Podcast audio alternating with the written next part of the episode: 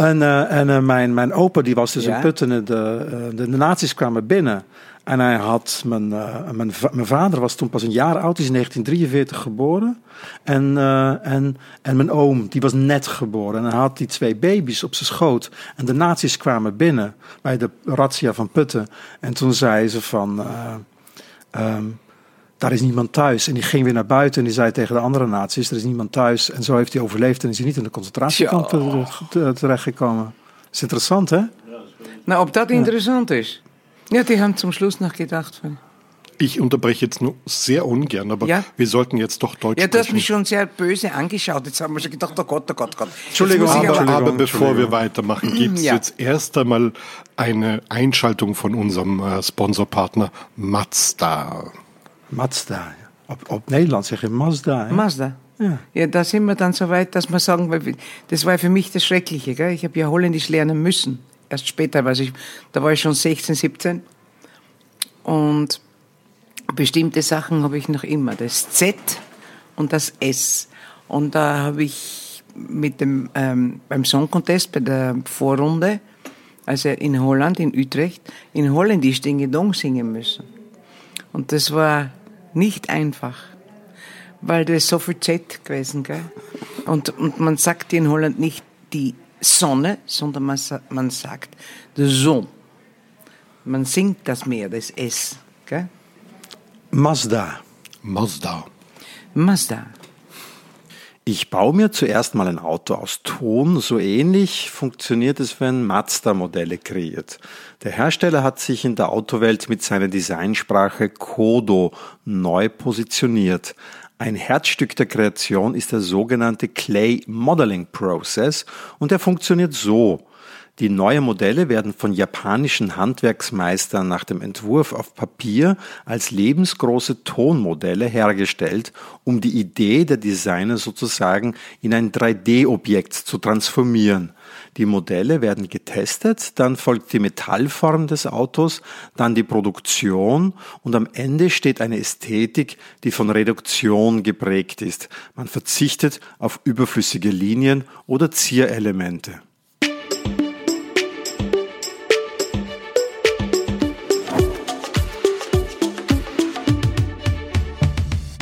Merci, Chérie, der Eurovision Song Contest Podcast aus Wien. Mir gegenüber sitzt Marco Schreuder Mein Vis-a-vis ist Alkis Blasakakis. und das Thema heute ist Dingedong. Die Niederlande steht im Zentrum unserer Aufmerksamkeit logischerweise bis 2020. Die ersten Acts melden sich und Es gibt äh, einen Gast später. Ja, die erste Siegerin unserer Podcast-Geschichte. Genau, da freuen wir uns drauf. Aber vorher gibt es natürlich noch ein paar Neuigkeiten. ja. Es gibt äh, zwei äh, Fix-Starter für den Song Contest bereits, Interpreten und äh, die, die sich quasi vors Mikro wagen für den Song Contest. Ja. Belgien und Spanien. Ja, äh, Blas Canto. Genau, so Ich spricht ja man das. Canto gesagt, aber das ist, glaube ich, da ist ein Akzent auf dem O. Ja, Also ich werden, an. Wir lassen uns gerne äh, verbessern, bitte unter den Kommentaren. Wir haben uns gerade ein Video von ihm angeschaut. Also was sagst du, Alkis? Also es gefällt mir gut. Es ist natürlich so diese typische äh, äh, spanische Popstimme, also relativ hoch und äh, Immer dieses, dieses Fiepsen dann in, der, in den ja, Höhen. ein bisschen und natürlich die schöne Gitarre dazu. Also wunderbar, eine kleine Flamenco-Gitarreneinlage finde ich immer super. Sie wollen es wissen, habe ich den Eindruck. Ja, der ist ein guter Popmusiker. Und gut, dass Sie mal auf eine Auswahl äh, mit Publikum verzichten und das intern auswählten, so wie auch Belgien. Und da muss ich sagen, freue ich mich sehr, weil ich bin bekennender Hooverphonic-Fan seit langer, langer Zeit und ich kenne die auch schon seit den 90er Jahren. Und ich finde es großartig, dass sie wirklich einmal wieder was Hochkarätiges schicken. Was heißt wieder? Belgien hat in den letzten Jahren wirklich hochkarätige Musikerinnen und Musiker geschickt. Senek hat ja zum Beispiel auch mit Hooverphonic zusammengearbeitet, kam nicht weit, aber gut. Ja, nein, ihr, ich, ich, ich habe ja, mein Lieblingssong von Ihnen ist ja Amalfi. Das war 2013 einer meiner Songs, die ich damals ich, ich veröffentliche ja immer Ende des Jahres die Songs, die ich am meisten höre und lasse äh, iTunes, hieß das damals noch, heute heißt es Apple Music, mhm. immer zählen und ich veröffentliche immer zu Silvester meine 25 meistgespielten Songs des Jahres und ich weiß noch, dass 2013 Amalfi von Hooverphonic einer meiner meistgehörten Songs war und ich liebe den Song. Ich mag Hooverphonic, ich glaube, es ist eine mutige Auswahl, ich kann mir vorstellen, dass das nicht jedem gefällt. Es ist nicht so massentaugliche Kiste, es ist eine Liebhaber Geschichte, oder? Es ist wie immer der Fall, wie ähm, transportiere ich das auf die Bühne? Können die das auf der Bühne so inszenieren, so darbieten? Ja, sie sind halt so, sie sind so eine Mischung aus, also sie sind gefälliger Indie, würde ich mal genau. sagen, mit einem elektronischen Anteil, so ein bisschen trip-hoppig. Ähm, ich mag das sehr. Und ja, werden wir sehen. Weniger trip-hoppig, aber ein bisschen mehr Pop ähm, poppig waren die 70er. Sie waren bunt. Die waren sehr bunt. Ja. ähm, und es gibt eine Siegerin aus dem Jahre 1975. Und wir haben das Interview sogar auf Deutsch geführt. Weil sie eine gebürtige Steirerin ist. Das mag man kaum glauben.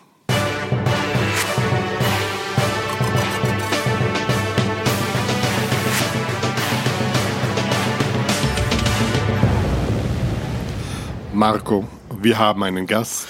Wir freuen uns, weil es ist eine Premiere. Jetzt müssen wir da, da, da, da, da, da, da, da. Ja, ja, ja, ja, ja, wir haben eh unsere Signation. Nein, nein, aber wir haben zum allerersten Mal eine Song Contest Siegerin bei uns zu Gast. Allerdings. Getty Kaspers.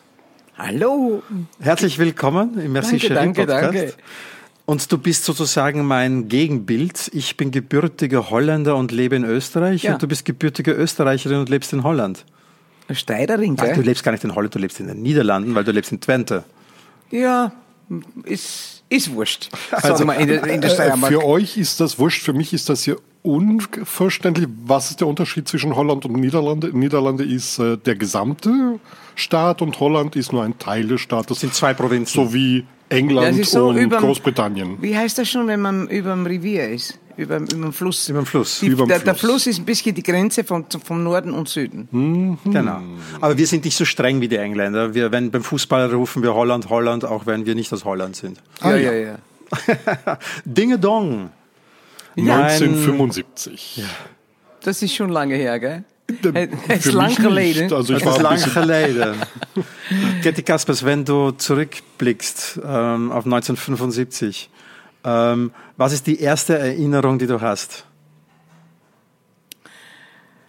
Ja, das war schon das Jahr vorher. Da war ich zufälligerweise mm, für Neue Revue, das ist auch ein, ein Magazin in, in Holland, war ich in Tunesien. Das war ganz am Anfang, von, dass touristisch geworden ist. Und da sind, sind wir dann beim äh, Schwimmbad gewesen und hat jemand äh, gerufen, ihr müsst mitmachen bei der Vorrunde für einen Song Contest. Aber ich war allein und die, äh, wir waren ja eine Gruppe, gell? Ja. Und die Jungs, die waren dann in Holland. Und dann hat man ja noch kein Internet gehabt. Man hat ja nicht gleich, gleich so Kontakt gehabt, ne? mhm. ne? Also das war das Erste und dann bin ich zurückgekommen und dann ist alles losgegangen. Gell? Suchen nach einem Lied. Wie lange gab es Teach In schon, also bevor ihr angetreten seid? Ein, äh, zwei Jahre? Ja, Teach In war eine Studentengruppe. Mhm. Die war noch sehr jung. Also die waren schon, schon Jahre, bevor wir dazugekommen mhm. sind.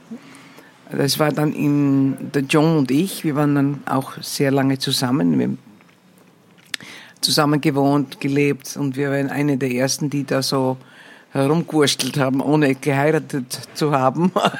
Das war Skandal. damals schon etwas ganz anderes. Aber wir waren ja sehr lange zusammen und, mhm. und wir haben dann gesucht nach einem Lied.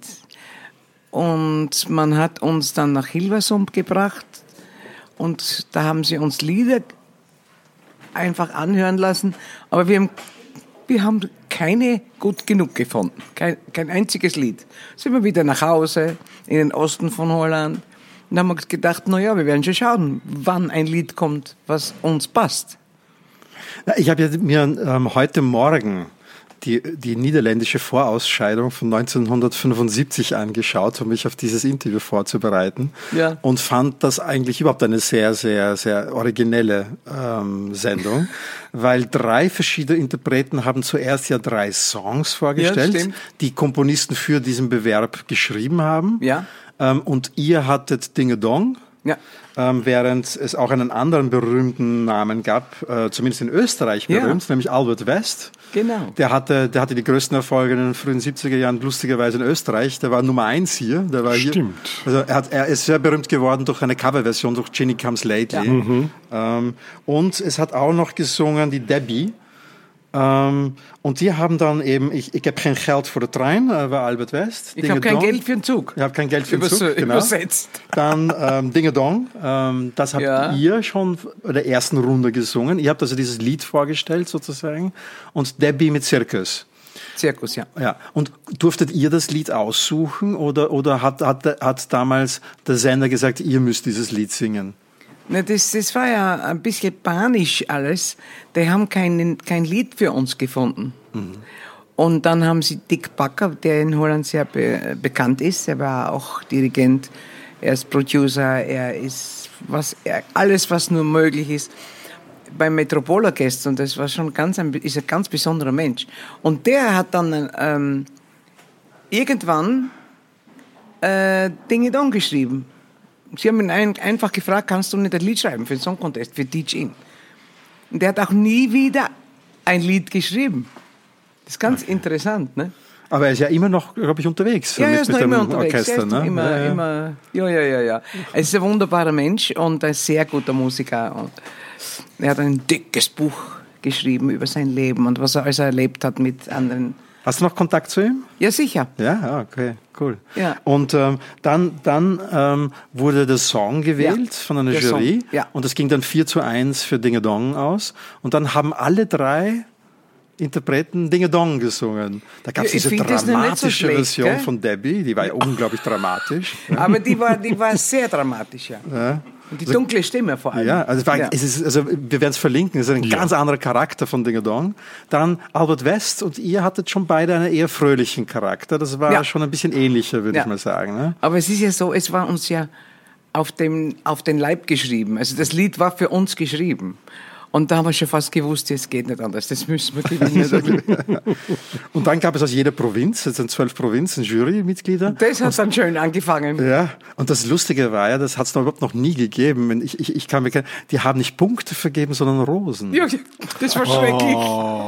Also das haben die auch nie Ich wieder meine, gemacht. das war der musikalische Bachelor. Ja, Ich sag dir, das war, schon- das war furchtbar. Warum? Ja, das sind, sind drei Damen Ja. mit den Namen auf, den, auf der Vase Und auf T-Shirts, rund gegangen ne? Ja, und genau. am T-Shirt. Und, und die Leute haben die Rosen gehabt und die haben die Rosen reinstecken müssen. Und die Debbie hat, glaube ich, ich weiß nicht mehr, drei oder vier oder fünf in so einer Vase. Mhm. Und die von uns, die war ganz voll. Ihr hattet Ja. 56 Rosen, ich habe nachgeschaut. ähm, Albert West hatte 33 und Debbie hatte 11. Ah, naja, du bist mehr. Ja, und dann ähm, war es klar, ja, dann dass... ist losgegangen, Ja, gell? dann ist es losgegangen. Erzähl mal. Wie, wie, es war ja, glaube ich, nur drei Wochen Abstand zwischen dem äh, Nationalsongfestival oder so und dann der Auftritt in Stockholm. Ja, wir haben natürlich überhaupt vorher schon viel, viel zu tun gehabt. Weil alles spielt sich ab im, im, im Westen und nicht im Osten. Also wir sind immer wieder hin, hin und her gesaust. Weil, ähm, naja, wieder nach Hause und dann wieder nach Also Amsterdam. bei ihr, bei Osten meinst du Ostniederlande? Weil ihr Ostniederlande, Osten, weil ja, ihr ja. kamt aus Enschede, glaube ich. ja, Ne? ja. an der Grenze zu Deutschland ist er schon fast. Ja, Ja. schon. Und wir waren ja so, bei uns sagt man richtige Töckers. Das ist der Name, wenn man im Osten wohnt und geboren ist. Und ein Tück ist ein Sack. Ist ein ähm, Hosensack oder so. Mit, und dann sagen die, dat, mit der Haaren in der Tück geboren, mit den, Ha- mit den Händen in den Säcken geboren. Also das waren ja, da- damals war das ja viele Bauern dort. Ne? Im Gegensatz zum Westen. Und wir sind halt hin und her gesaust jetzt mal und das war schon ermüdend. Ab und zu haben wir ein Hotel dazu bekommen und dann hat Kleidung gemacht werden und Fotos und, und Interviews und das war eine hektische Zeit. Ja. Mo Moment. Ja. Eure Kleidung wurde extra für den Auftritt gemacht. Ja. Es sieht sehr zusammengestückelt aus. Ja, ja, ja. Ah, ich find's cool. Immer Weißt noch. du, aber, äh, es hat, ja- es hat ja nicht ausgeschaut, das ist ja schrecklich jetzt. Aber es wird alles wieder modern, die werden wieder solche Ja. Jumpjuice anhaben und die werden wieder auf die Art und Weise ähm, wieder auf die Bühne treten, vielleicht nächstes Jahr. Das nehme ich an. In dem Outfit kann ich mir das lebhaft vorstellen. Und wir waren ja eingeladen, das ist zwischendurch, äh, bevor wir hierher kamen, waren wir eingeladen bei Bücken, Bückenhans. Und Bückenhans, das waren, ähm, ist ein Ehepaar, die haben eine Boutique gehabt damals. Und die haben Kleidung gemacht. Und die Song Contest Kleidung von mir mit diesen, dieser Bluse, mit den Rosen, mit den Ja, genau. Rosen, das haben die gemacht. Und da war, waren wir jetzt eingeladen, weil die haben eine Dokumentäre gemacht. Und da komme ich auch vor. Weil das ist weg. Und ich weiß nicht, wer das hat. Ah, das Kleid ist verschwunden. Das ist irgendwo verschwunden. Oh, das heißt, wir müssen einen Suchaufruf machen. Jetzt, ja? das haben sie in Also- Holland schon gemacht, das ist, Okay. hilft nichts. Das ist, ich weiß nicht. Aber das ist traurig, ne? Das ist schon traurig, aber wir waren eingeladen und, und das war lustig, weil das war nämlich Urban, äh, Street, wie heißt das? Couture. Urban Couture. Also Ja. da sind wir zu zweit, haben wir unseren Nachbarn haben wir dann ähm, gefragt, ob er vielleicht ähm, Kleidung für uns hätte, weil der hat so einen Secondhand-Job. Ja. sowas. Also wenn ihr jetzt so Stimmen vom Hintergrund habt, der, der Ja, Freund mal, von der Getty ist da und zeigt uns jetzt die aber- Fotos. Genau. Sehr hübsch, sehr hübsch. Ähm, ähm, Getty, du bist dann nach Stockholm gefahren mit Ja. deiner Gruppe Teach In. Ähm, und wie war diese Stimmung, als du in, in Stockholm angekommen bist? Das war ja nach dem Sieg von ABBA.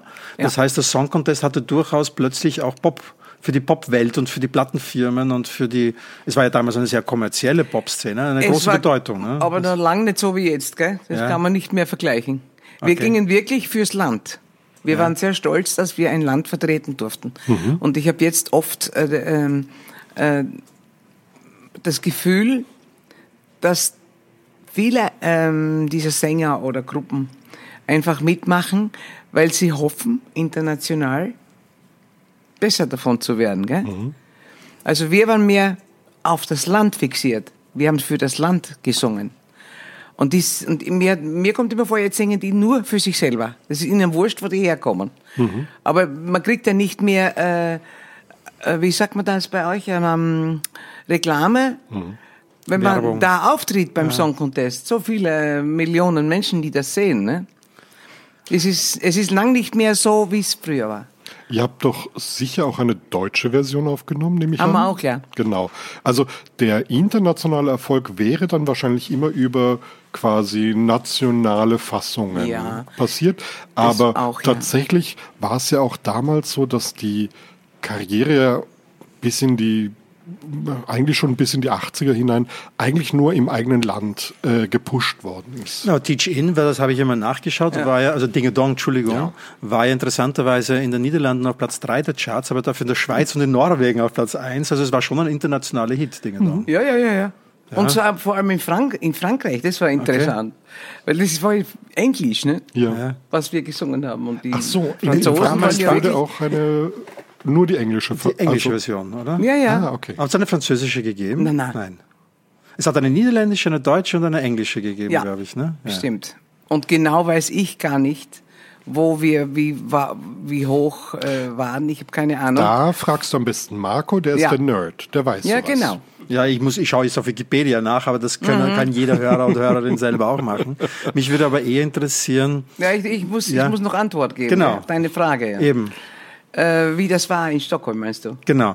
Naja, das war einfach äh, spannend, aber waren ja nur 19 Länder, ne? Ja. Also das kann man gar nicht mehr mit jetzt vergleichen. Das ist total anders. Und ein großes Orchester äh, mit Dirigent. Jedes Land hat seinen eigenen Dirigenten mitgebracht.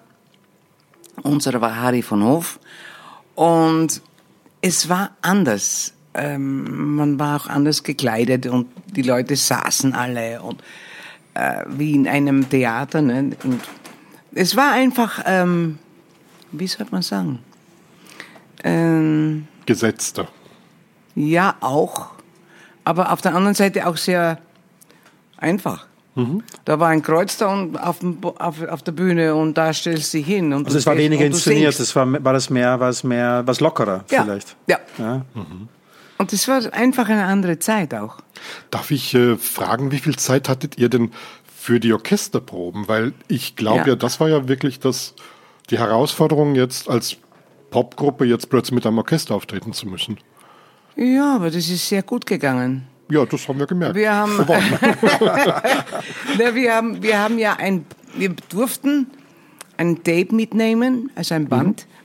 Und da drauf war de, die Rhythm Sexy, also die, da war Schlagzeug, Bass und Gitarre drauf. So wie ich bis jetzt weiß. Das war notwendig, wegen der Zeit ah ja. dass das okay ist. Aber das Orchester hat jeden Morgen, wir, das war das Schreckliche, wir mussten immer, weil wir das erste Ja, das ist Start Nummer mussten, eins, ne, genau. waren wir auch in der Früh als Erste bei den Proben. Wann begann das? Um 9 Uhr. ja, so und jetzt 9 vielleicht Uhr, auch 10 acht. Uhr. Und früh aufstehen war schon damals nicht deine Stärke. Nein, nein, nein. Aber wir, nicht, wir, haben ja, wir haben ja diese Wachhunde gehabt von, der, von der Plattenfirma. Mhm, okay. Die sind dann da im, in der Lobby gesessen und haben dann gesagt, und jetzt ins Bett.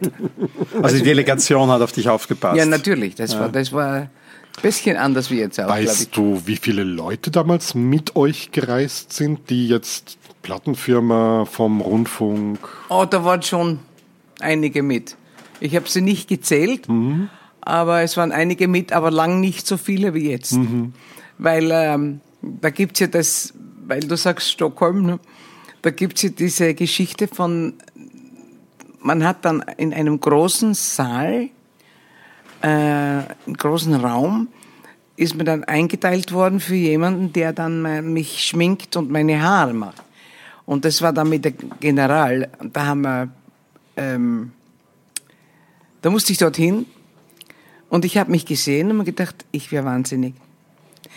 Ich schaue nicht mehr aus, so wie ich aussehe, gell? Einen Topf auf dem Kopf gehabt und, und ich, einfach ich nicht. Und dann haben wir auch noch auftreten müssen für, also General, wie sagt man dabei? General, ne? Generalprobe. Gen- Die Generalprobe. Probe. Und alles hat, alles ist schief gegangen. Das ist, du weißt, im Theater heißt es, misslungene Generalprobe ist die erfolgreiche Stimmt. Premiere. Ja.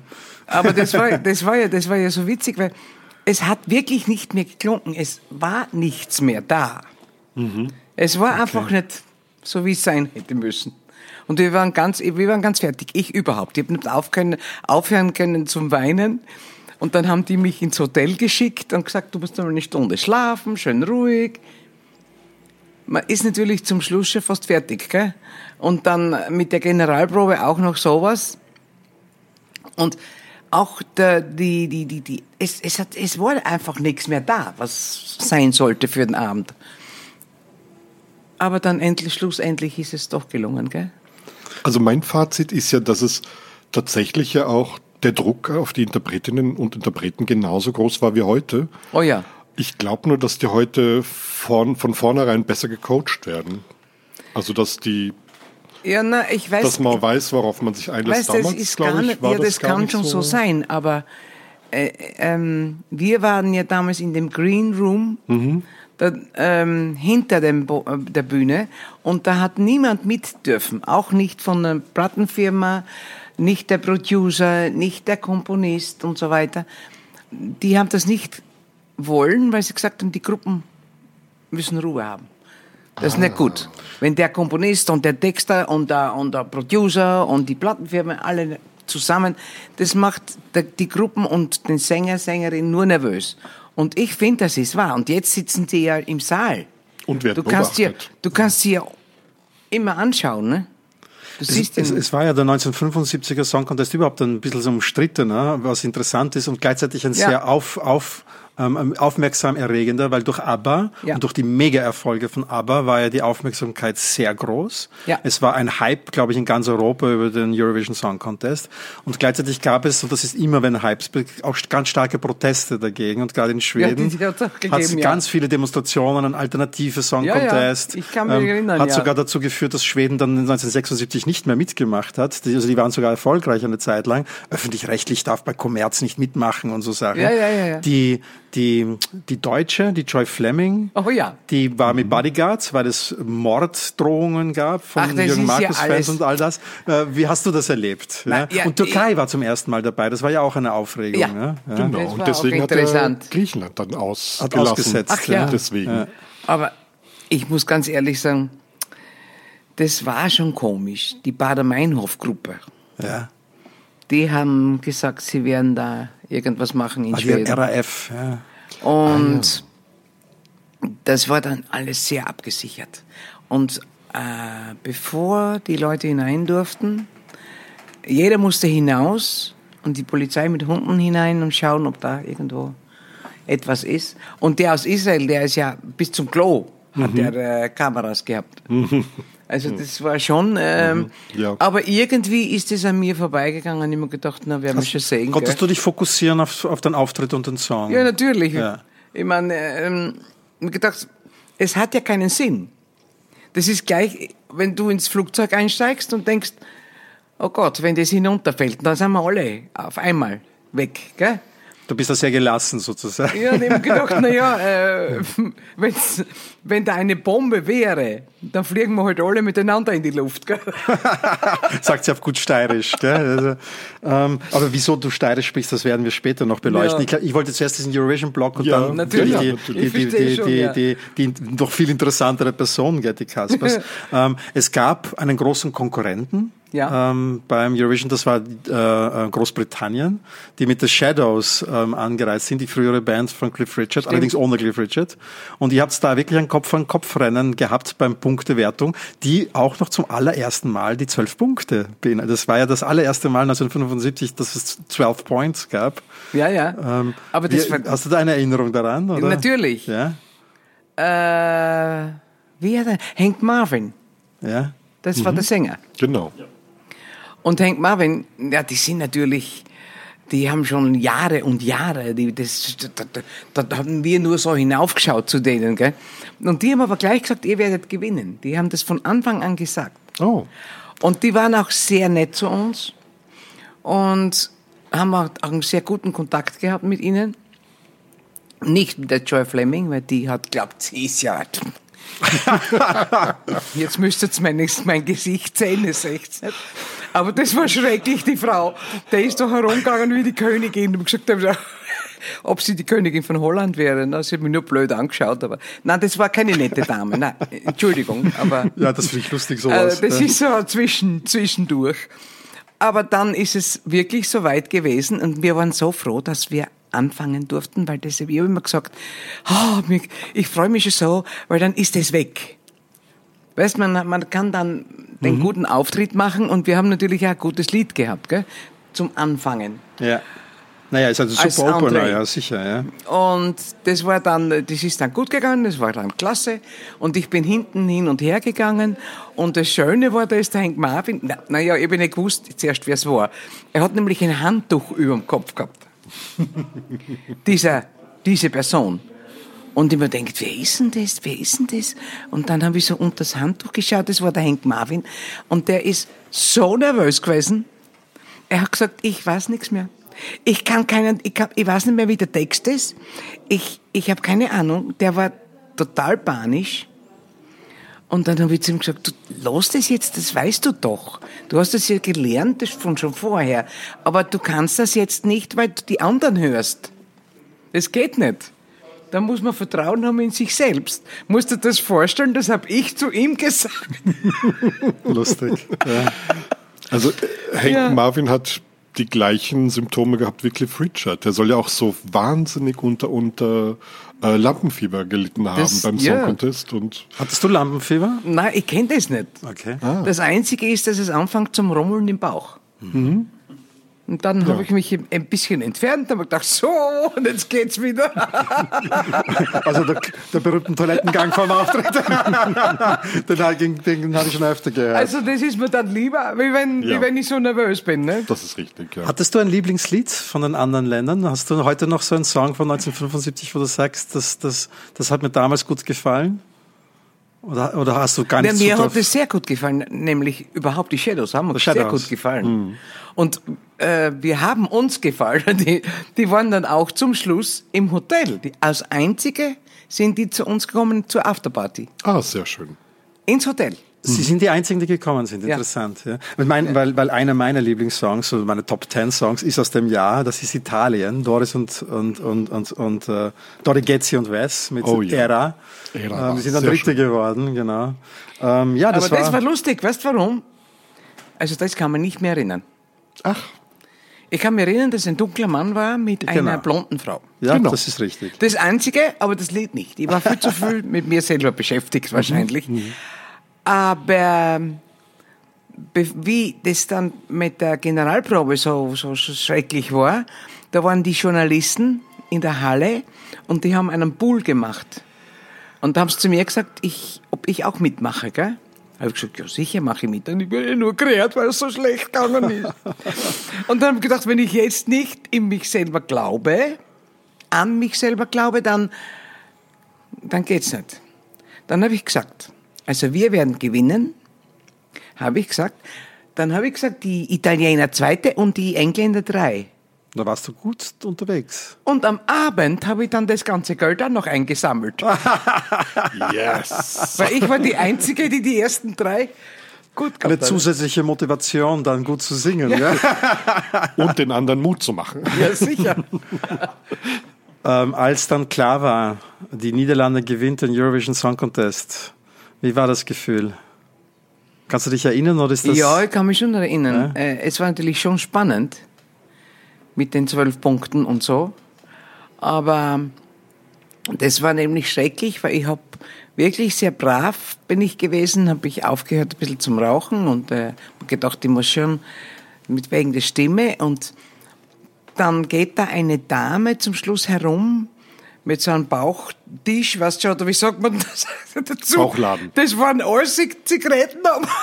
und die hat mir eine angeboten und vor lauter und dann war es schon wieder vorbei. Schrecklich. Aber ähm, Also du hast wegen dem Sieg zum Rauchen begonnen wieder. na, ja, weil wenn ich mir das, das kann man sich ja jetzt nicht mehr vorstellen. Du musst dir mal vorstellen, In einem Studio am mit Bauchladen einem mit Zigaretten. Song Contest. Da geht Also im Green Dame Room war erlaubt zu rauchen Ja, damals. Ne? das, Das war ist ja- überall erlaubt zu rauchen in den 70ern. Gerade, dass sie nicht auf der Bühne rauchen durften. Das durften sie nicht. Aber Wohl, sonst wohl, wohl, durften... wir haben Zigaretten ausgeteilt. Backerl. Oh, Und im Saal, in den Saal geschmissen. ja, aber rauchen durfte man sie nicht. Zur Reklame. Das war nur Reklame, gell? Das, Was war das, ein Sponsor? Oder, oder? Das war so ein Ort, ja. Und das war Coloas, das kann ich mich noch erinnern. Man denkt, na, das haben wir zu stark, die rauche ich nicht. Das ist keine Werbung. Das ist keine Nein, Werbung. nein, ich sage das- das jetzt nochmal. Das ist keine Werbung. Nein, das ist keine Werbung, das ist einfach ein, ein Wort. Wir müssen jetzt einen Warnhinweis, glaube ich. aus einem- Das ist ein Wort, Das die irgendein EU Wort. schreibt das vor. Ja. Ja. Ähm, und dann, dann noch Haben wir einmal. natürlich noch einmal singen Ja, müssen. genau. Das war ähm, äh, euphorisch und ich, ich weiß nicht mehr. Ich bin eigentlich ein sehr nüchterner Mensch und habe mir gedacht, ach, jetzt gehst du noch einmal raus, jetzt singst du noch einmal den Gedanken. Aber ich habe dann zweimal denselben Vers, Vers gesungen. Dann haben wir gedacht, naja, das hört doch niemand mehr. Und, es ist wir haben eh schon aufgefallen. gewonnen. Ja, genau. Genau. Wurscht. Ja. Wurscht. Jetzt ist egal. Aber wenn du das zurücksehen würdest, dann singe ich zweimal das Gle- das Gleiche. Aber das war damals schon so, dass jede, damals mochte noch die, ähm, die Journalisten und Fotografen das Bo äh, hinauf auf die Bühne. Das gibt's ja jetzt auch nicht mehr. Das sieht man auch immer Fotos von uns. Das, das, das stehen alles Leute um uns, um uns herum. Und das Einzige, was wir bekommen haben, waren äh, ein bisschen ein paar Blumerln. Und das war dann für die, den äh, Komponisten, Textdichter und Arrangeur. Genau, die haben ja dann einen Preis bekommen. Komponist, Textdichter, äh, Producer. Und die haben dann so ein, einen Preis bekommen und wir nur Blumen haben. Die sind schon lange verwelkt. Ich glaube, es war eine Plakette damals. Ja, es war eine Plakette, ja. ja. Ja. Jetzt bist du der Nerd, ich wusste das nicht. Ja, schau, weil ich die Sache auch mal bis zu Ende schaue, deswegen. ja, und dann nach, zurück nach, nach in die Niederlande.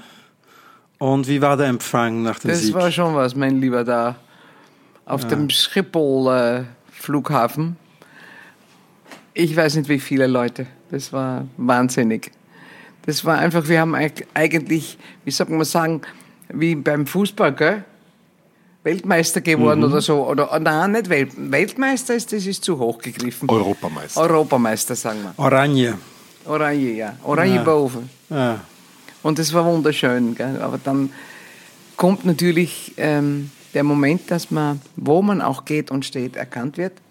Und vor allem in Enschede, weil wir waren ja sehr stolz alle, dass wir aus dem Osten, die Weisen aus dem Osten, gewonnen haben.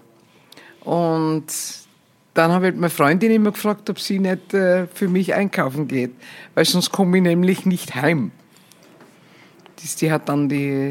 Da hättest du vielleicht auf die Künste der schwedischen Make-up-Artisten und Friseure zurückgreifen müssen, die dich so schminken, dass du dich selbst nicht mehr kennst.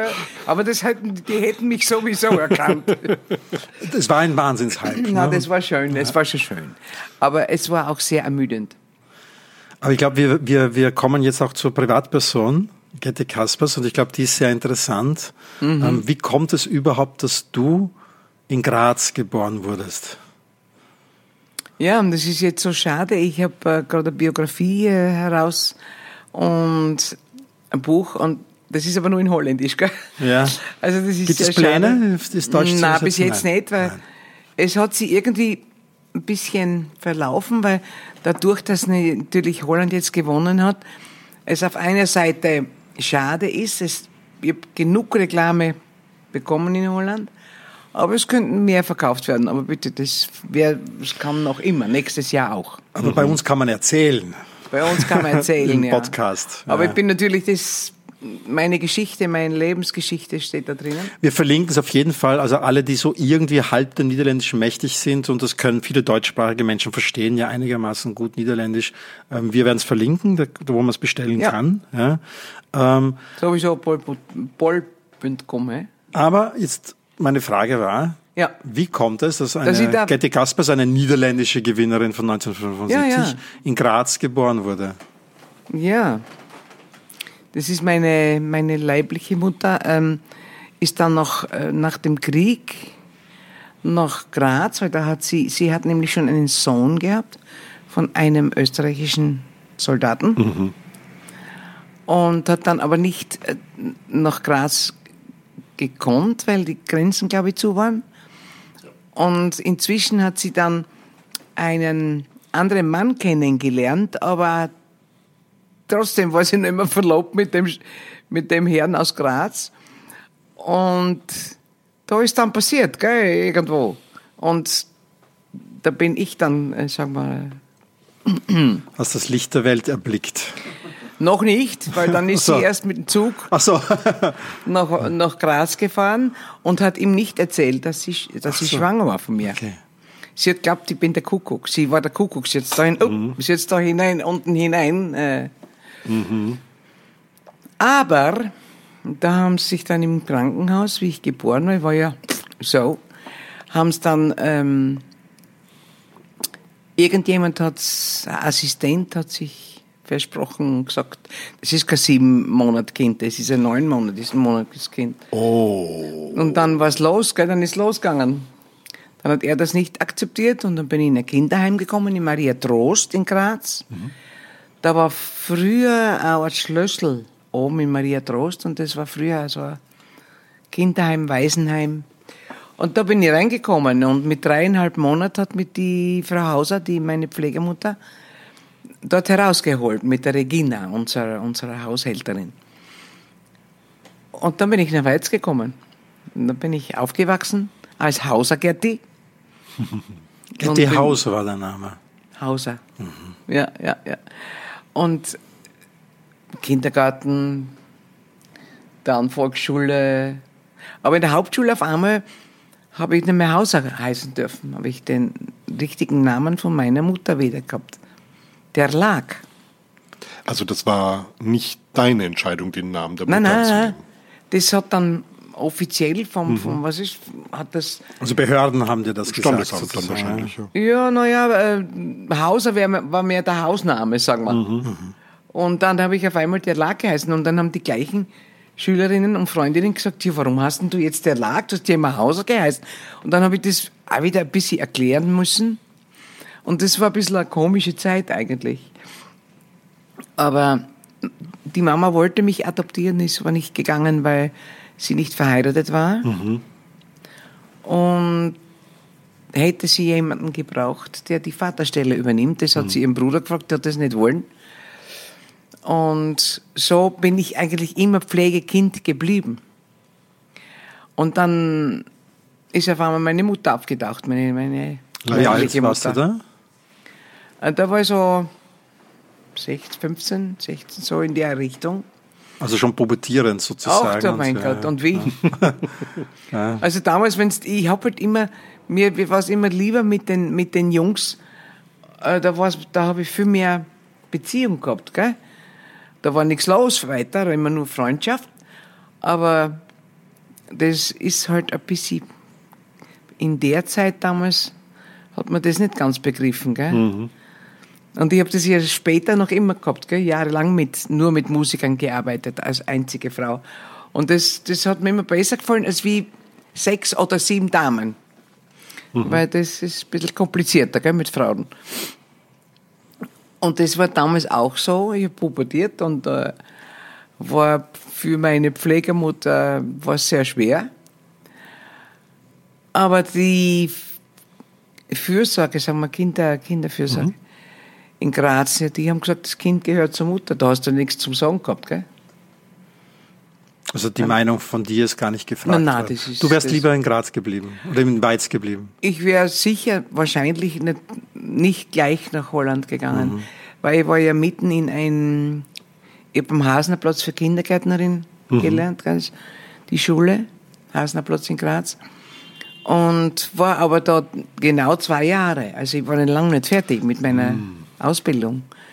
Und das hätten sie nicht tun sollen. Gell? Sie hätten mir die Ausbildung fertig machen lassen sollen und, und dann, okay, dann hätte ich mich selber entschließen können. Ne? Und das war aber nicht drin. Und dann bin ich nach Holland gekommen und habe gedacht, was mache ich jetzt? Quasi ins, ins, ins kalte Wasser Ja. geworfen worden. Und du sprachst ja auch kein Holländisch. Nö. Ich habe überhaupt nichts. Äh, da sind immer Leute gekommen, die haben über mich gesprochen und mich angeschaut und ich habe mir gedacht, nee, was? ich verstehe es nicht. Oh je. Und du hast dann bei der Mutter gewohnt. Ja, bei der äh, Mutter und dann auch in einer großen Familie. Ich bin ja allein aufgezogen, gell, in Weiz. in einer Lehrer, Lehrerfamilie. Ach du meine Güte, das war schon ab und zu sehr streng. Das wirst du dann im Buch lesen, weil du ja Holländisch kannst. Ich habe jetzt das Buch bekommen, ja. Ja. Ähm, und wie ist, äh, ist das Verhältnis zur Mutter dann besser geworden oder, oder Nö, war es immer etwas schwierig? Es ist zeitweise gut gewesen, aber im Allgemeinen war ich sehr oft äh, weg und habe irgendwo ein Zimmer gemietet. Und Warst Ja. du ein bisschen so eine, eine, eine, eine Frau, die immer ein Zuhause gesucht hat? Oder? ja, das habe ich gefunden, nämlich damals bei der Familie Gasbeck, also die, wo mit John, mit Johnny, da war ich sehr lang zusammen mit ihm. Ähm, das war, ist meine Familie geworden, gell? Das habe ich schon, schon so eine Art Familiengefühl Also. Teach-In ist dann sozusagen dein Zuhause geworden, oder? Und dann ist DJ natürlich Ja. ein bisschen mein Zuhause geworden, aber man ist immer wieder, ähm, ja, man, man wie soll man sagen, man zerstört so ein Kind, gell? Das ist nicht gut. Weil ich habe dann nicht gewusst, ja, bin ich jetzt äh, Österreicherin oder bin ich eine Holländerin? Ich bin dann auch in kürzester Zeit habe ich einen holländischen Pass gehabt, weil meine Mutter Holländerin war. Das hat sie alles so. Pff, ich verstehe das nicht, dass man das überhaupt so gemacht hat. Aber Damals waren es natürlich kom- komplett andere Zeiten. Das waren andere Zeiten, ja. 50ern, 60ern, da war das einfach üblich, dass man Ja. über Kinder drüber fährt und Ja. das Wichtigste war mal, sie müssen zu den leiblichen Eltern und aus. Ja. Und das naja, den Vater habe ich nie ja. gekannt. Ja. Der, den habe ich nie gekannt. Aber ähm, ich glaube, mir hat das immer geholfen, dass ich eigentlich sehr optimistisch immer war und gedacht habe, naja, wird schon wieder gehen, gell? Hattest du schon, wann hast du eigentlich damit singen begonnen? Und mit einer musikalischen Ja, mit 19. Ausbildung? Weil ich habe dann äh, ähm, gedacht, ich muss ja Geld verdienen. Also, und ich habe dann in Weiz ja damals einen Song Contest gewonnen, im Kulturhaus in Weiz.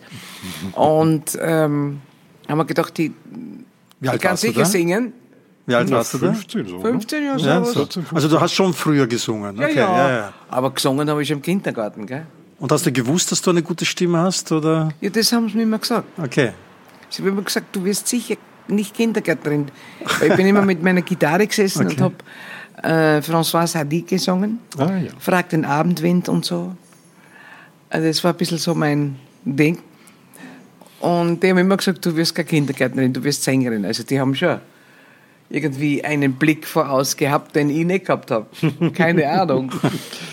Aber in Holland habe ich irgendwas, ich habe in Holland irgendwas tun müssen, gell? Und dann habe ich gedacht, naja, sie haben eine Sängerin gesucht in der Band, in einer Band. Und so bin ich dann äh, Sängerin geworden, gell? Zuerst einmal zwei Liedchen. äh, und War das gleich. Tichin oder hattest du davor auch Nein, noch nein, andere? Das war gleich Tichin. viel später. Okay. okay. Tichin war viel später. Es hat ja dann, wir waren ja auch viel in Deutschland, haben wir gearbeitet. Das war ein Monat Kontraktarbeit Mhm. in Dancings. Und da hast die ganze Woche am Abend spielen müssen. Montag war freier Tag. Und Immer in anderen Städten, also so ja, in, tourneeartig. verschi- in verschiedenen Städten. Wir, waren über, wir waren in Memmingen, in Stuttgart. Wie hat diese in Band Hannover. geheißen oder habt ihr einen Namen gehabt? Oder? Ja, wir haben damals einen anderen Namen gehabt. Den, den wird nicht jeder kennen. Das, Wie ich weiß das? es selber nicht mehr genau. Okay. Wir haben verschiedene Namen gehabt. Aber der Johnny Hasbeck war damals schon dabei. ja, ja, wir waren immer zusammen, ja. Okay. Schon, ja. Und wie ist dann, 1973 seid ihr dann zu Tichin, ne? Wir sind dann zum, wir sind aus Deutschland gekommen, weil der Art Weying, der ähm, war ja auch in Tichin mit, mit dem Song Contest. Der hat damals, der war dann auch in Deutschland dabei mit der Band. Und der hat aber, ähm, was hat er müssen? Zum Militär. Ja, Ah. er hat zum Militär müssen.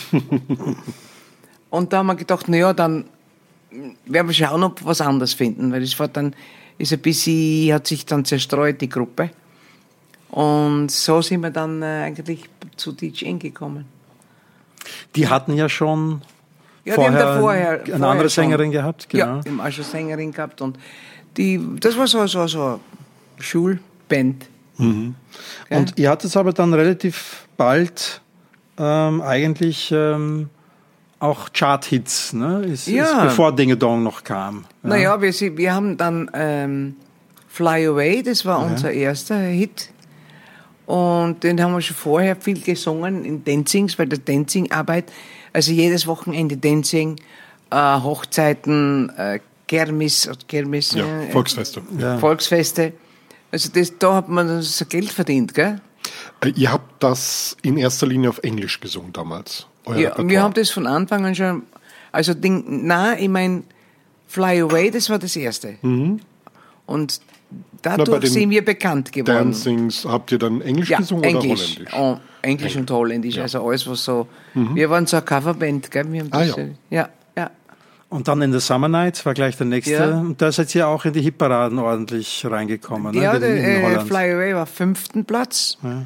Und das, ich glaube, das war dritter. Hier steht dritter Platz, ja genau. in the Summer Night. Und so sind, waren wir natürlich schon bekannt.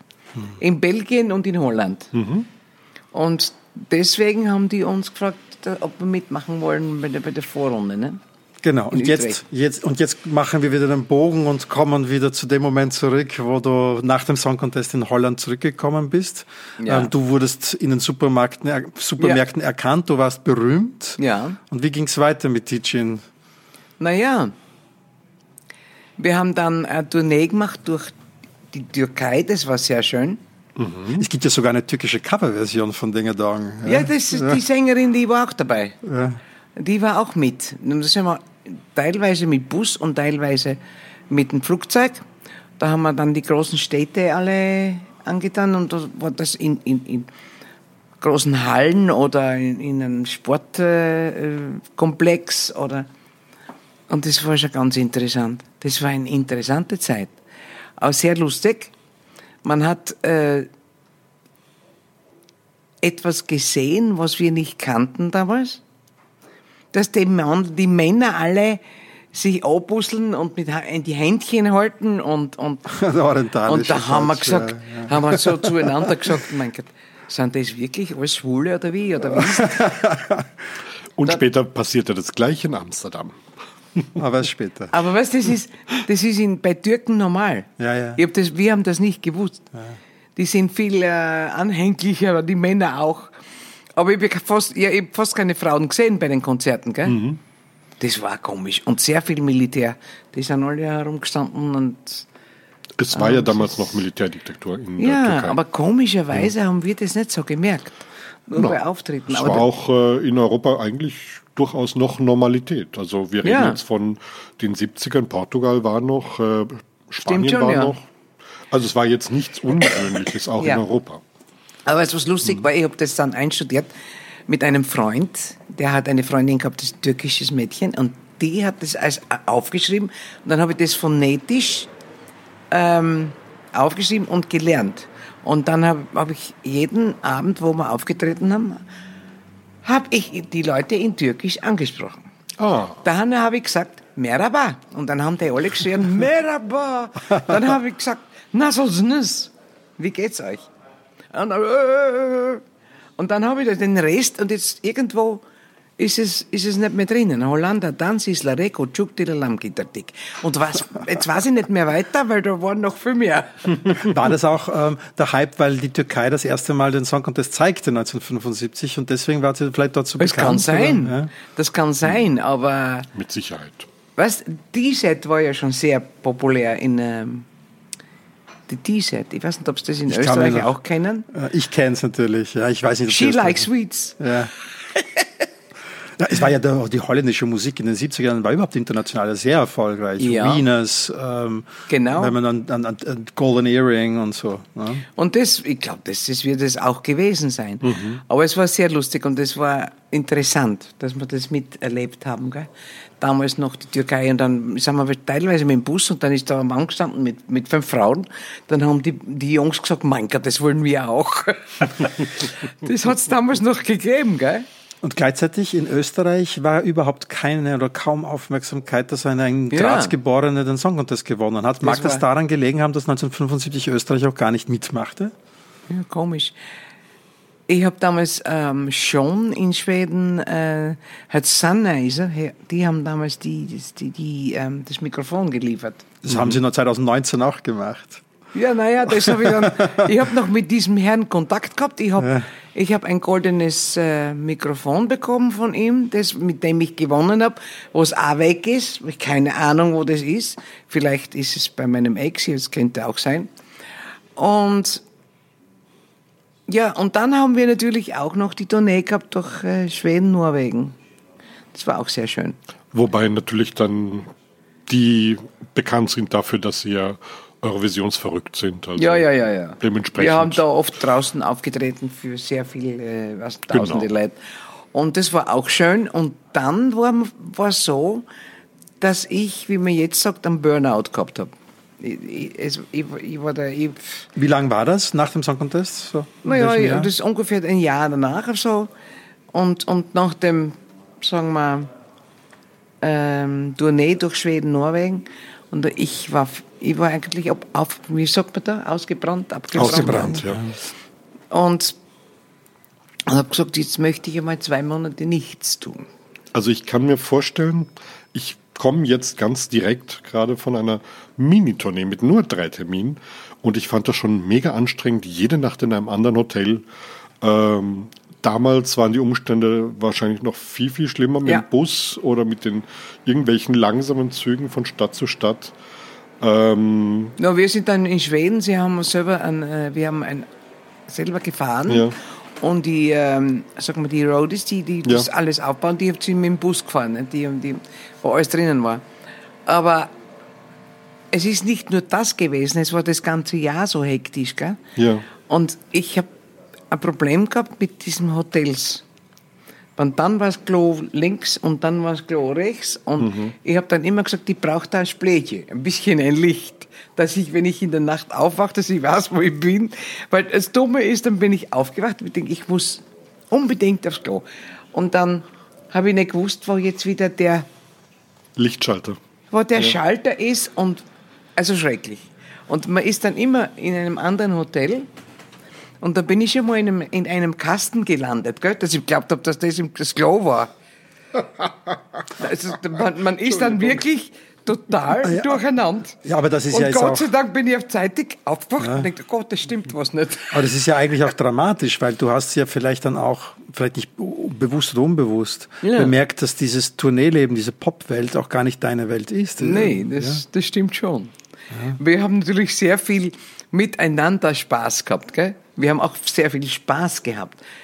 Aber die, das wenigen Schlaf und dann immer wieder woanders und, und Genau. Und dann waren wir, dann waren wir zum Beispiel in, in Paris, das war interessant, in Lafayette. Das ist ein großes, hohes Hotel, ich glaube mit 30 oder 25 verschiedenen äh.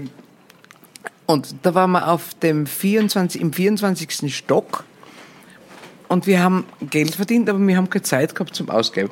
Also der John und ich haben gesagt, wir nehmen uns jetzt einmal ähm, etwas auf dem Zimmer, ein Essen.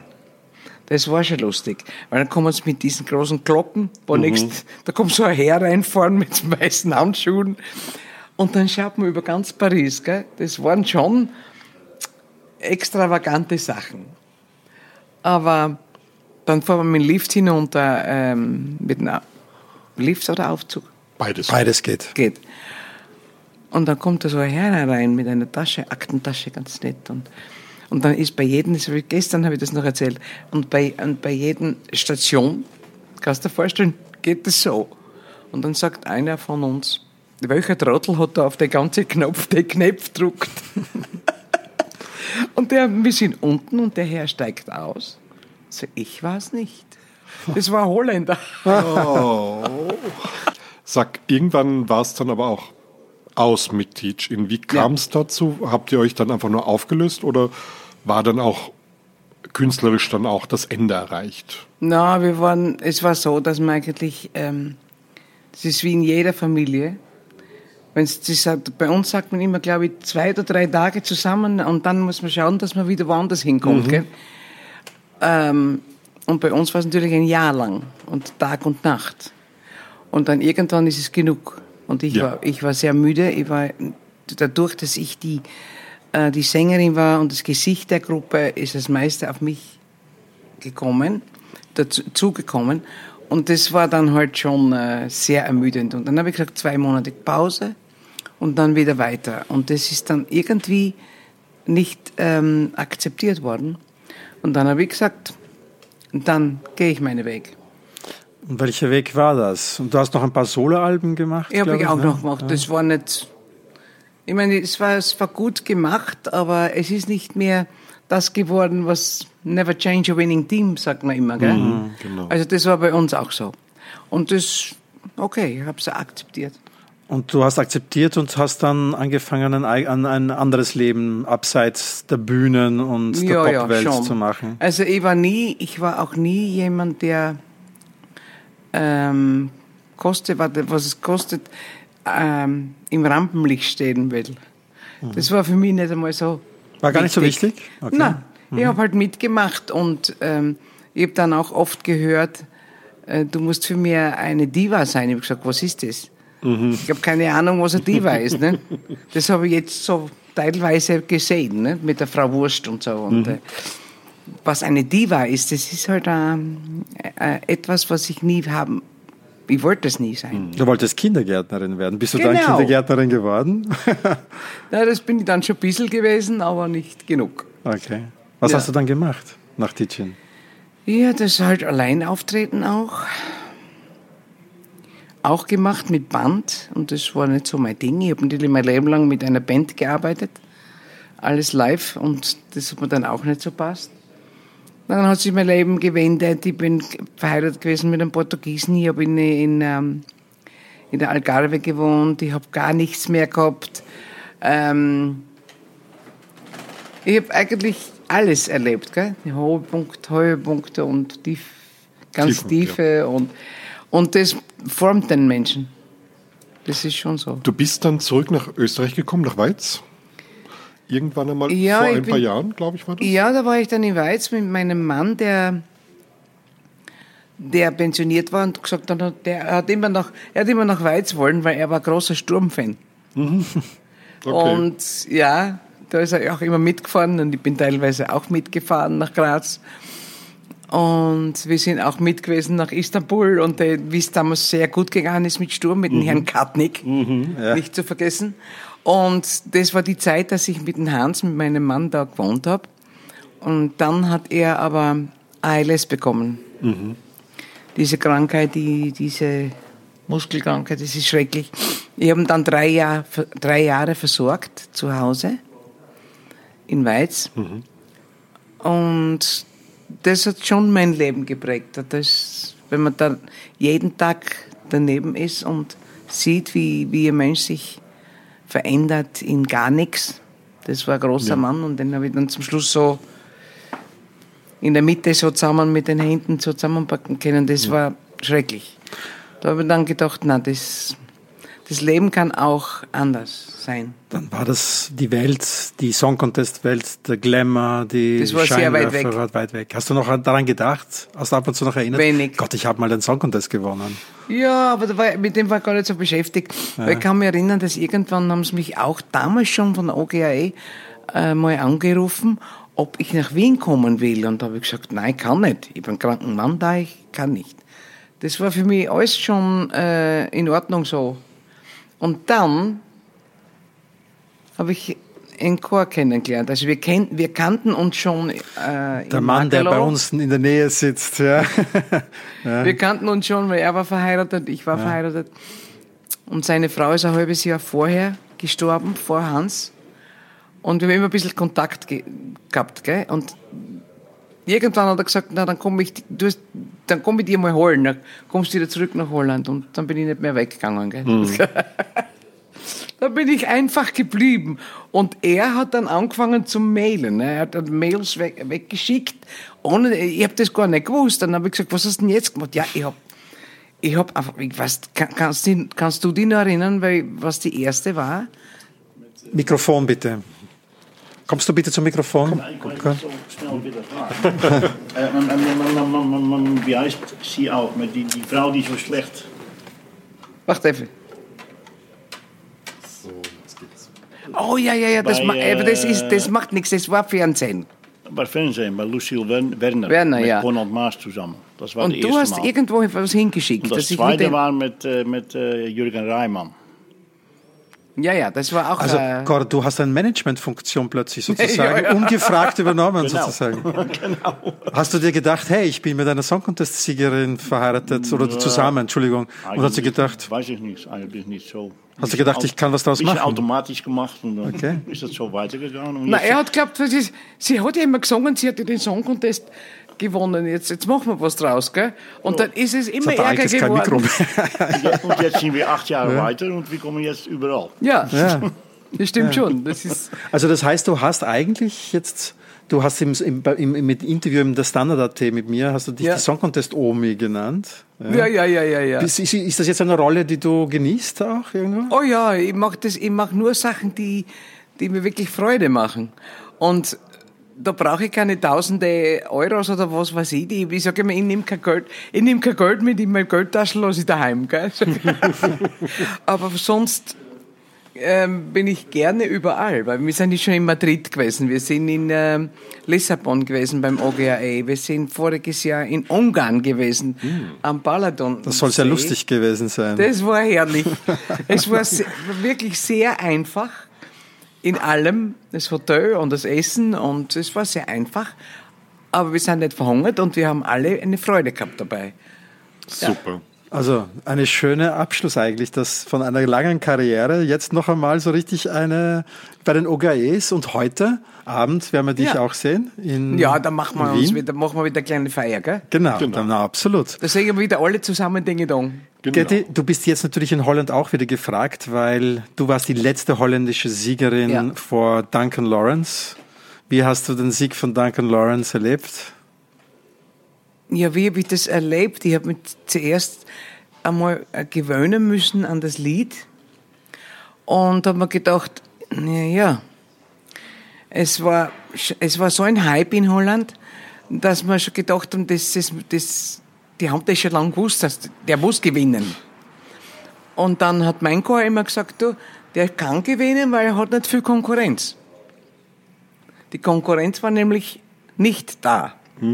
Und ich war Fan von dem Schweden. Also das, ich kann nichts dafür, die haben mir besser gefallen. Also das war für mich dann schon so meine Güte, jetzt hat er gerade nicht gewonnen. Nein, der war nämlich wirklich gut.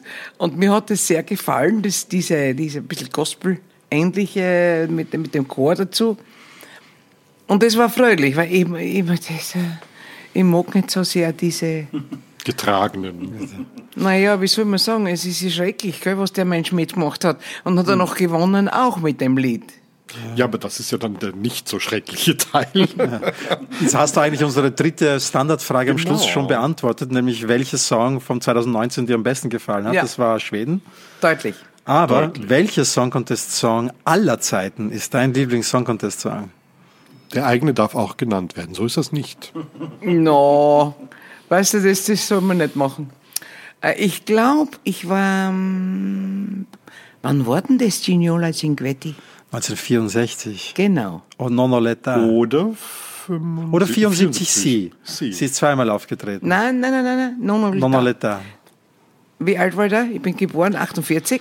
Da warst du 16. Ja, Genau. 1964. Ist ein schöner Song. Ich liebe den Song. Es, ist, es ist nämlich äh, es herrlich. Und das andere war natürlich, äh, es gibt noch eines, das ist das Halleluja und so. Und, und Oh ja. das war auch ein wunderschönes Lied. Gagliardari. Und das vermisse ich jetzt bei den Songcontesten. Es ist nur noch laut und viel. Und Naja, Arcade ist nicht laut. Arcade von Duncan Lawrence ist das nicht war laut. nicht laut, nein. Und deswegen hat er gewonnen. Weil die Leute schon so froh waren, dass er mal Ruhe war. Es gibt keine Regel, gell? Genau. Nein, Gibt ist es, wunderbar. gibt es denn, also du schaust noch den Song Contest regelmäßig? Oh ja. ja. Schon. Gibt es denn etwas, was du beim Song Contest besonders findest? Also zum Beispiel amüsiert dich die Choreografie oder findest du besondere Sachen? Die Windmaschine, die berühmte. Gibt es da etwas, was dir als Anekdote so einfällt, was dir immer wieder Oder, ins oder auch als persönlich erlebte Anekdote. Oder so. Naja, Außer, dass du gewonnen hast. naja, das, ich, ich habe da eigentlich mit dem Songcontest jetzt ähm, nicht so viel. Das ist mir alles zu viel. Es ist mir alles zu, zu voll. Und ich denke mir oft, warum macht ihr das? Weil der, sagen wir, der Sänger oder Sängerin oder wie, wer auch, die haben, die haben schon eine gute Stimme. Warum macht man da so viel herum? Aber das ist die Zeit. Und ich bin die Omi, gell? Das ist, also, Omis sind da anders. Aber ich muss ganz ehrlich sagen, es ist natürlich schon schön, dass da so eine Technik, dass man durch die technischen Sachen so viel machen kann, gell? Mit Licht und, und Laserstrahlen und, und, aber man muss nicht immer so viel machen, denke ich mir dann. Liebe haben- Getty, ähm, Warte mal, warte mal. Wir haben ja. Ja? die ganze Zeit jetzt Niederländisch gehört, wir haben Türkisch gehört, aber ich habe gehört, du kannst doch Griechisch. Ach so. Ja, das sind, ich, ich war, wie- ich liebe, ich liebe die griechischen Inseln und ich liebe Griechenland überhaupt. Das ist schön. Sehr schön. Und ich war noch auf der Akropolis, wo, man noch ein bisschen herumgehen hat können. Aber ich glaube, dass jetzt schon fast alles zu ist. Man kann fast nirgends mehr hin. Und kannst du noch ein paar Worte? Ja, also ich habe gelernt zu sagen Kalimera, Kalispera, das ist äh, ähm, Nachmittags. nachmittags, gell? Und Kalinichta ist gute Nacht. Und zu Kalinichte sagt mir einfach merci, Merci, Chérie. Und danke, Getty, fürs Hiersein. Gern, gern gemacht.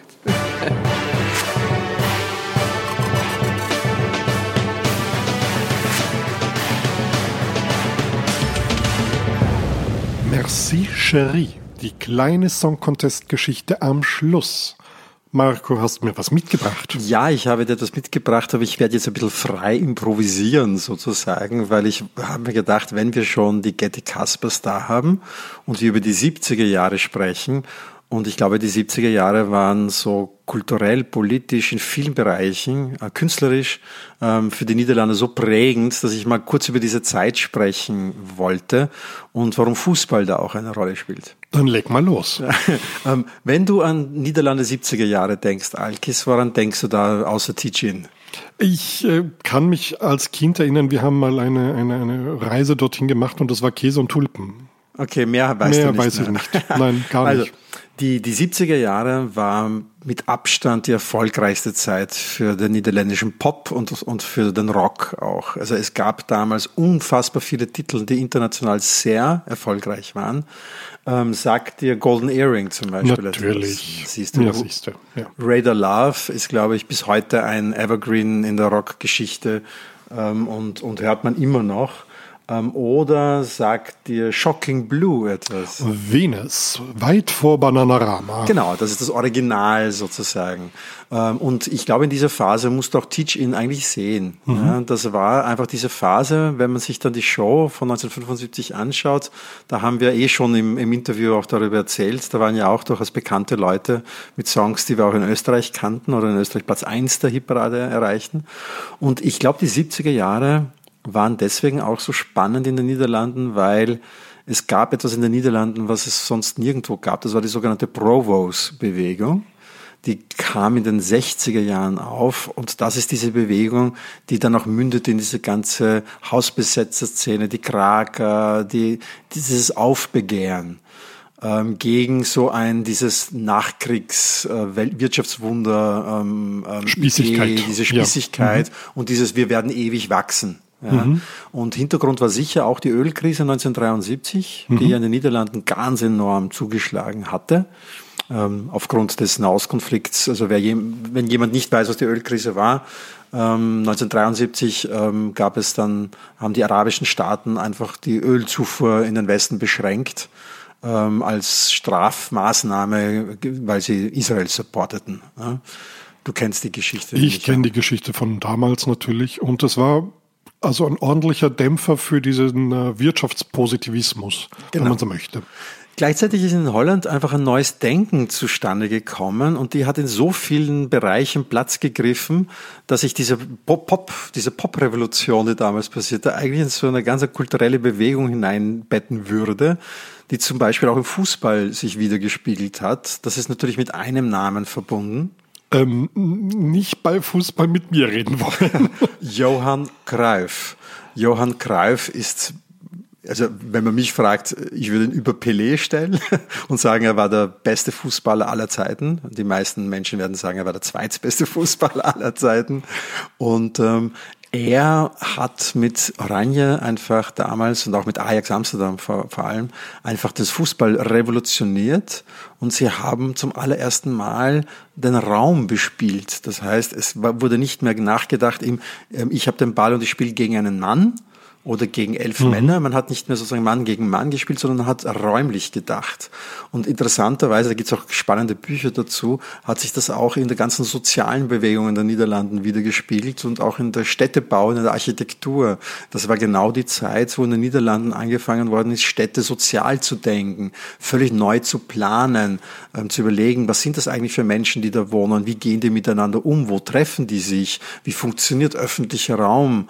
Ähm, das war auch die Zeit, wo man festgestellt hat, dass Ampeln eigentlich ein Quatsch sind, dass man Begegnungszonen schaffen sollte, so Shared Spaces, dass das viel sicherer ist, wenn man ohne Ampeln arbeitet und den Raum einfach völlig neu denkt und Menschen einfach dort miteinander anders umgehen.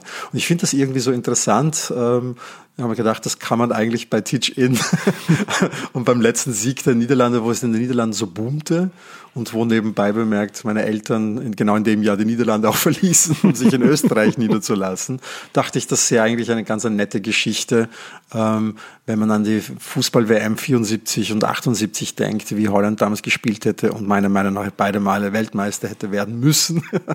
ähm, ja, so, so, so, so, so äh, denke ich mir, kann man so vielleicht so ein Bild schaffen, ähm, wo man Teach In dann auch irgendwo ein bisschen einordnen kann oder sozusagen historisch ein bisschen platzieren kann. Deswegen wollte ich die Geschichte erzählen. Teach In haben sich auch wahnsinnig modern damals gekleidet. Heute, naja, ne? aber damals war das State of the Art, wie sie auf der Bühne standen. Und dann kam ein paar Jahre später die George Baker Selection mit der neuen Spießigkeit La Paloma Blanca. Ja, La Paloma Blanca mag ich aber gerne. Und damals in den 70er Jahren sagte man auch eher so, fuck off. Wir sind doch aber altmodisch und sagen deswegen Merci, Merci Sherry.